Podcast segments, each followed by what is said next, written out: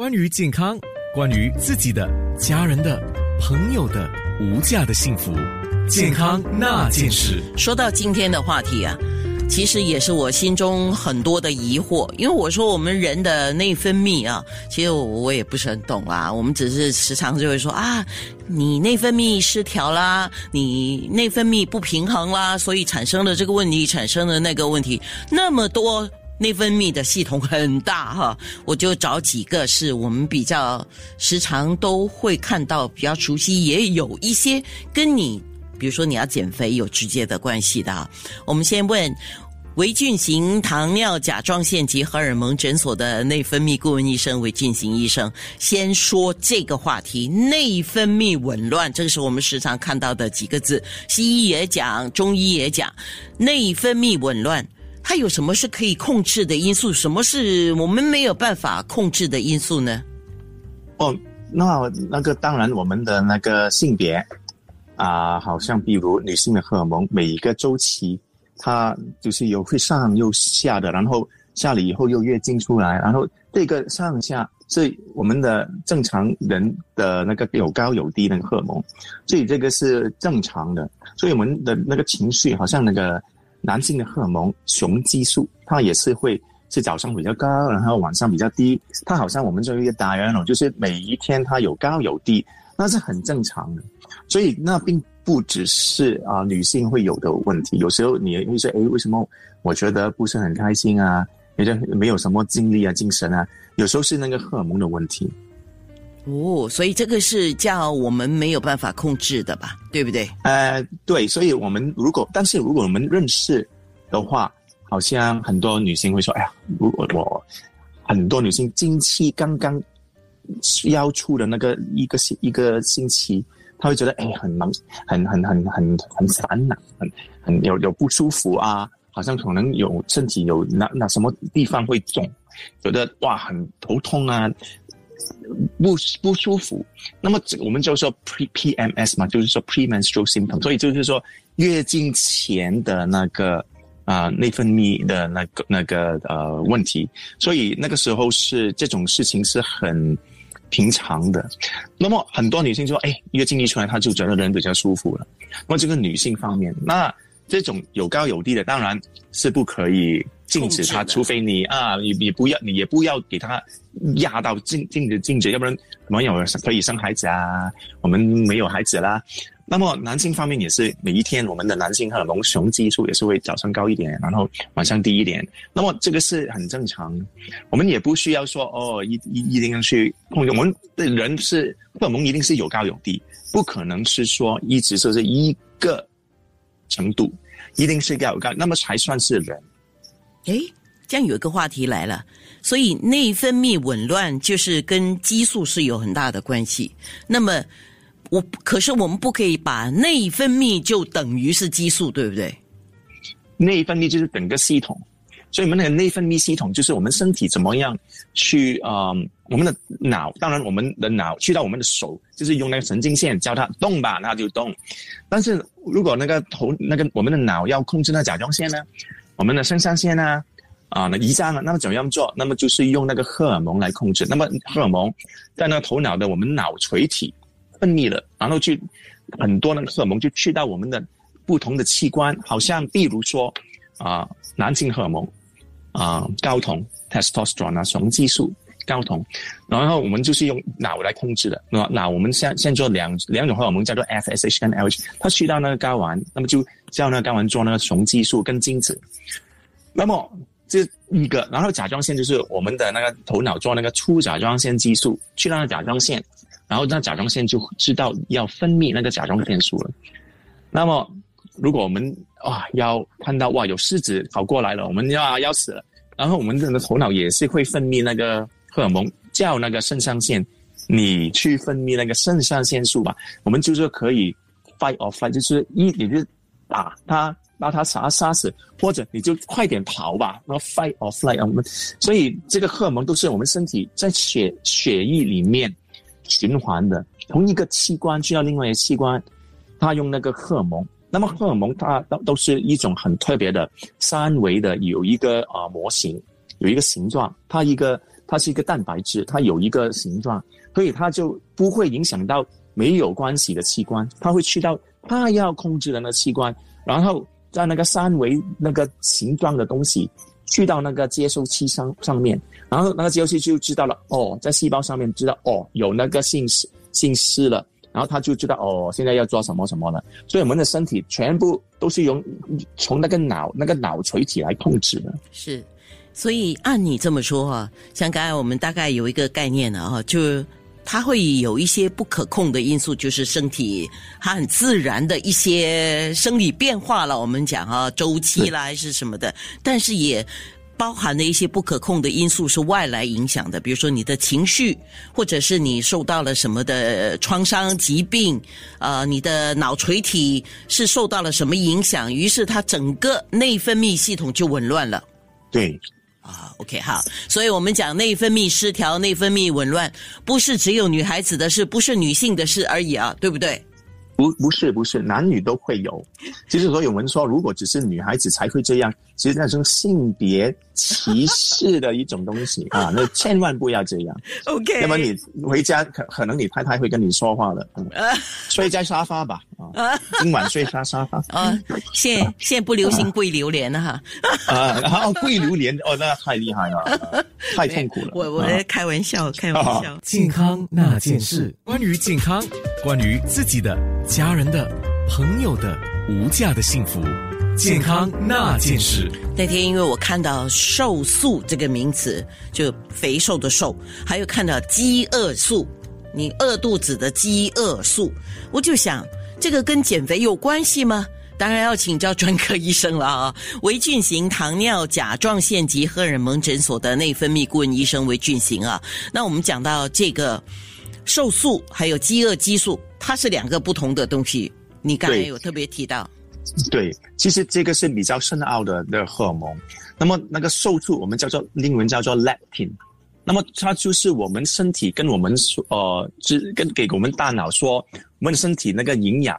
养分已经充足了没有？所以当我们吃的时候，我们的那个啊瘦素会比较高一点点。当我们的体重增加的时候，我们的瘦素也是会增加一点点。所以我们就是说，哦，我们已经有足够的那个。营养了，不要再吃了啊！所以我们睡眠的时候，正常来说，那个瘦素也是会增加。那么，啊，另外一个就叫做饥饿素，那个 ghrelin，那么是啊，我们身体自然的会分泌出来的一个荷尔蒙，就是弄到我们会觉得肚子饿。通常来说，我们是如果一天我们已经适呃呃适应了习惯了，一天吃三餐的话，那么它就大概早餐的时候。午餐的时候跟晚餐的时候，那个饥饿素会比较高一点，然后我们吃了以后它就下了。如果你不吃的话，可能你一直肚子饿，因为那个饥饿素没有给它压下来，没有给你吃的食物压下来。所以啊，那个饥饿素我们很重要的是说，如果我们睡眠，我刚才有所说的，如果我们睡眠充足的话，那个饥饿素就不会再发出另多一个。很多人会遇见这样的情况，就是说啊。一餐三三餐吃了，然后晚上晚晚上凌晨过后也还没有睡觉的时候，他又会觉得肚子饿了。如果他已经睡了，他就不会饿到要醒来要找东西吃，通常不会。是我们如果没有睡，我们就哎又肚子饿又要吃一点零食，所以这个是弄到那个肥胖症最厉害的一种一种东西。当我们睡觉时候，我们的饥饿素就不会高。那一个人他。他他已经很努力在减肥了，可是还是减不下去，是跟这个饥饿激素有关吗？对，那么好，我们说，如果好像通常来说要减肥，只是有两个方法嘛，一个就是进食，另外一个就是运动。那么进食的话，我们进食没有吃东西的话，我们能够瘦素会减轻一点，减少一点，因为你进食嘛，你吃的比较少嘛，所以当然。你身体的那个瘦素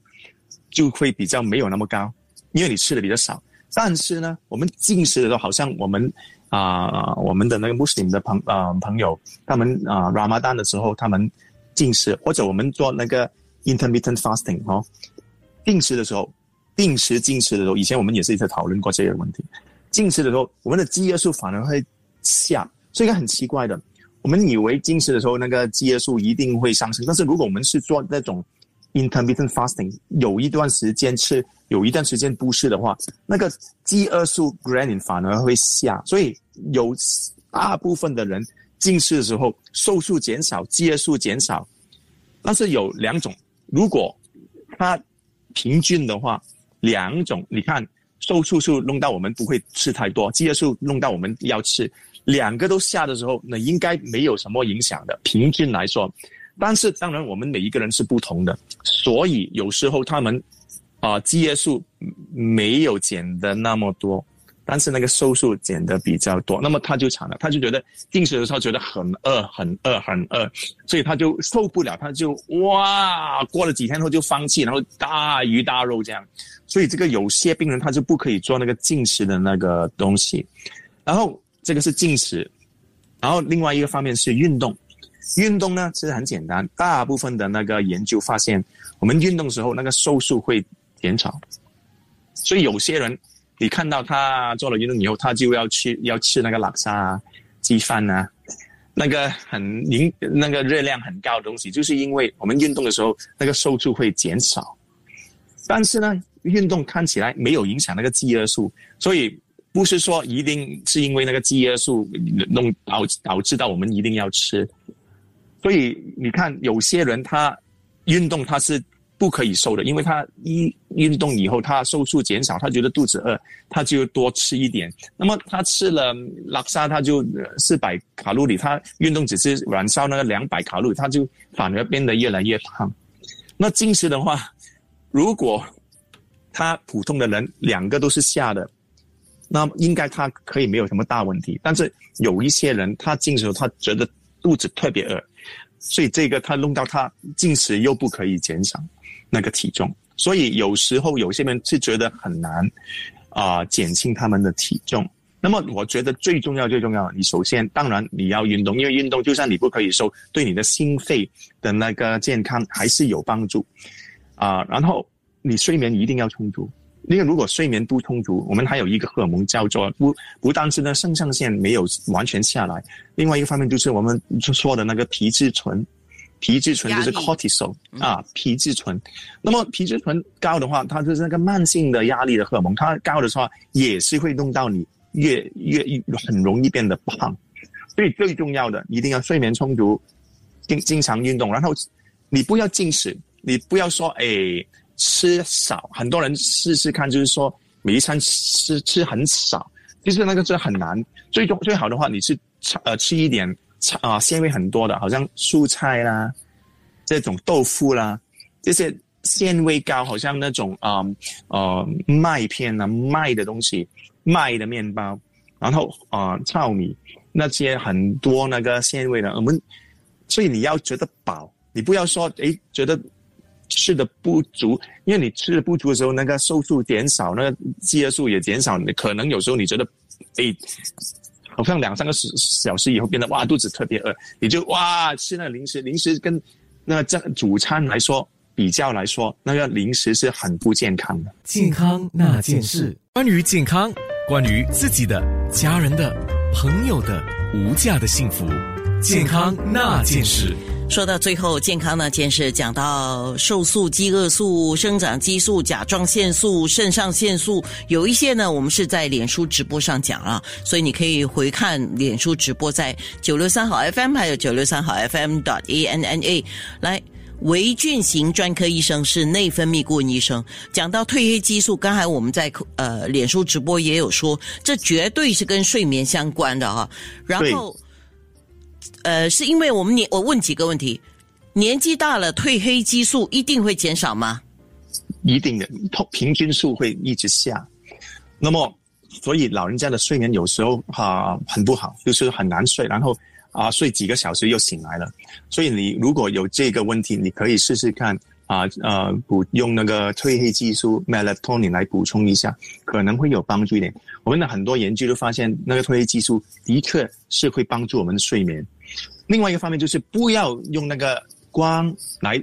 所以就是不要一直看电视或者我们的手机或者我们的 iPad 什么，因为那个灯光射到我们的视网膜里面就会把那个褪黑激素压下来，我们就以为还是在白天，所以晚上千万不要一直看那个手机，一直看那个手电视，一定要看一点一本书或者杂志，那个真正的书本不是那个电的书本呢。那么看呢，因为它是那个光是反反射的，反反射起来的，我们的大脑就知道哦，这个不是真的光，你就可以慢慢的那个呃呃享受那个啊褪黑技术的那个。开始增加，你就觉得开始会觉得累，你就开始会去睡觉。OK，有一个朋友说啊，他说我发现我自己一去到旅行的时候，不知道是不是因为旅行白天的时候，我们一就一直走，一直走，就是耗了很大的体力，然后也没有看手机的关系啊，所以晚上一回到那个饭店的时候，哇，我很快就睡，而且睡得很好。